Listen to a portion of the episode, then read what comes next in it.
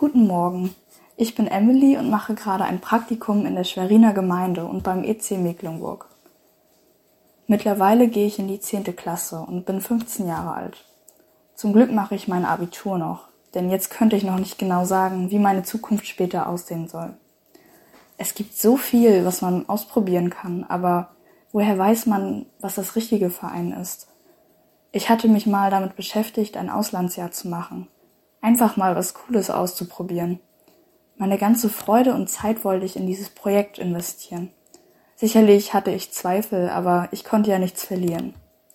Super glücklich war ich, als ich erfuhr, dass ich beim nächsten Auswahlgespräch dabei sein kann.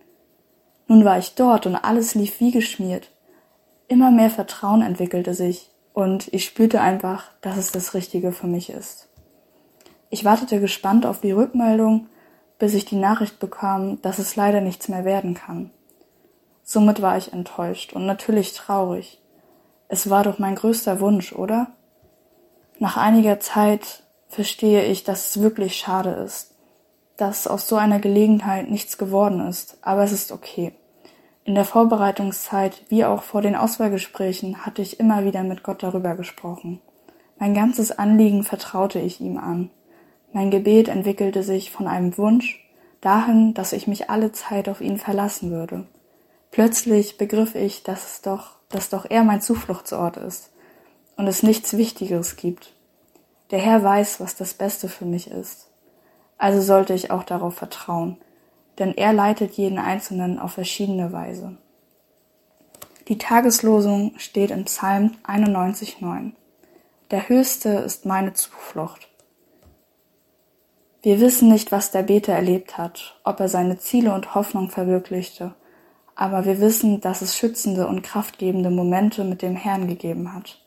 Er strahlt eine enorme Geborgenheit und Willenskraft aus. Diese lassen sich einfach erklären, durch die umgebende Liebe Gottes. Wichtig ist, dass wir uns bewusst werden, dass wir mit all unseren Sorgen und Ängsten zum Vater kommen können. Es wird verdeutlicht, dass wir dich, Herr, als unseren Allerhöchsten annehmen und anerkennen. Nur du kannst uns den besten Schutz, deinen Zufluchtsort gewähren. Das ist eine Bestärkung im Glauben, welche wir mit ganzem Herzen zu dir bekennen. Aber jetzt fragst du dich bestimmt, wie kann ich das auch erleben? Es geschehen so viele verschiedene Dinge in unserem Leben und dazu gehören auch mal nicht so schöne Momente. Wichtig ist, dass wir uns aber bewusst werden, wie viel Segen Gott uns schon gegeben hat, wie schön jeder Moment war, in dem wir fest im Glauben sind und diese Beziehung auch wertschätzen. Jeder Einzelne ist würdig, im Herrn zu sein. Du darfst und sollst diesen Halt finden, denn er meint es gut mit dir. Er hat dich erwählt damit du ihm zeigst, was für eine Hoffnung er in deinem Leben zum Vorschein bringt. Du darfst zu ihm gehen und alles loslassen, was dich gerade beschäftigt. Ja, er bittet sogar darum. Jesus soll der Mittelpunkt in deinem Leben sein, denn jeder, der deinen Namen kennt, dem wirst du, Herr, dein Schutzschild geben und deine Liebe offenbaren.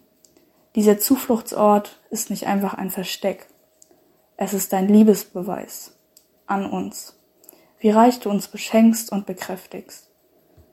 Lass uns alles vor dich hinlegen, um zu erkennen, dass du der Allerhöchste bist. Meine Treue zu dir lässt mich alles ablegen. Amen.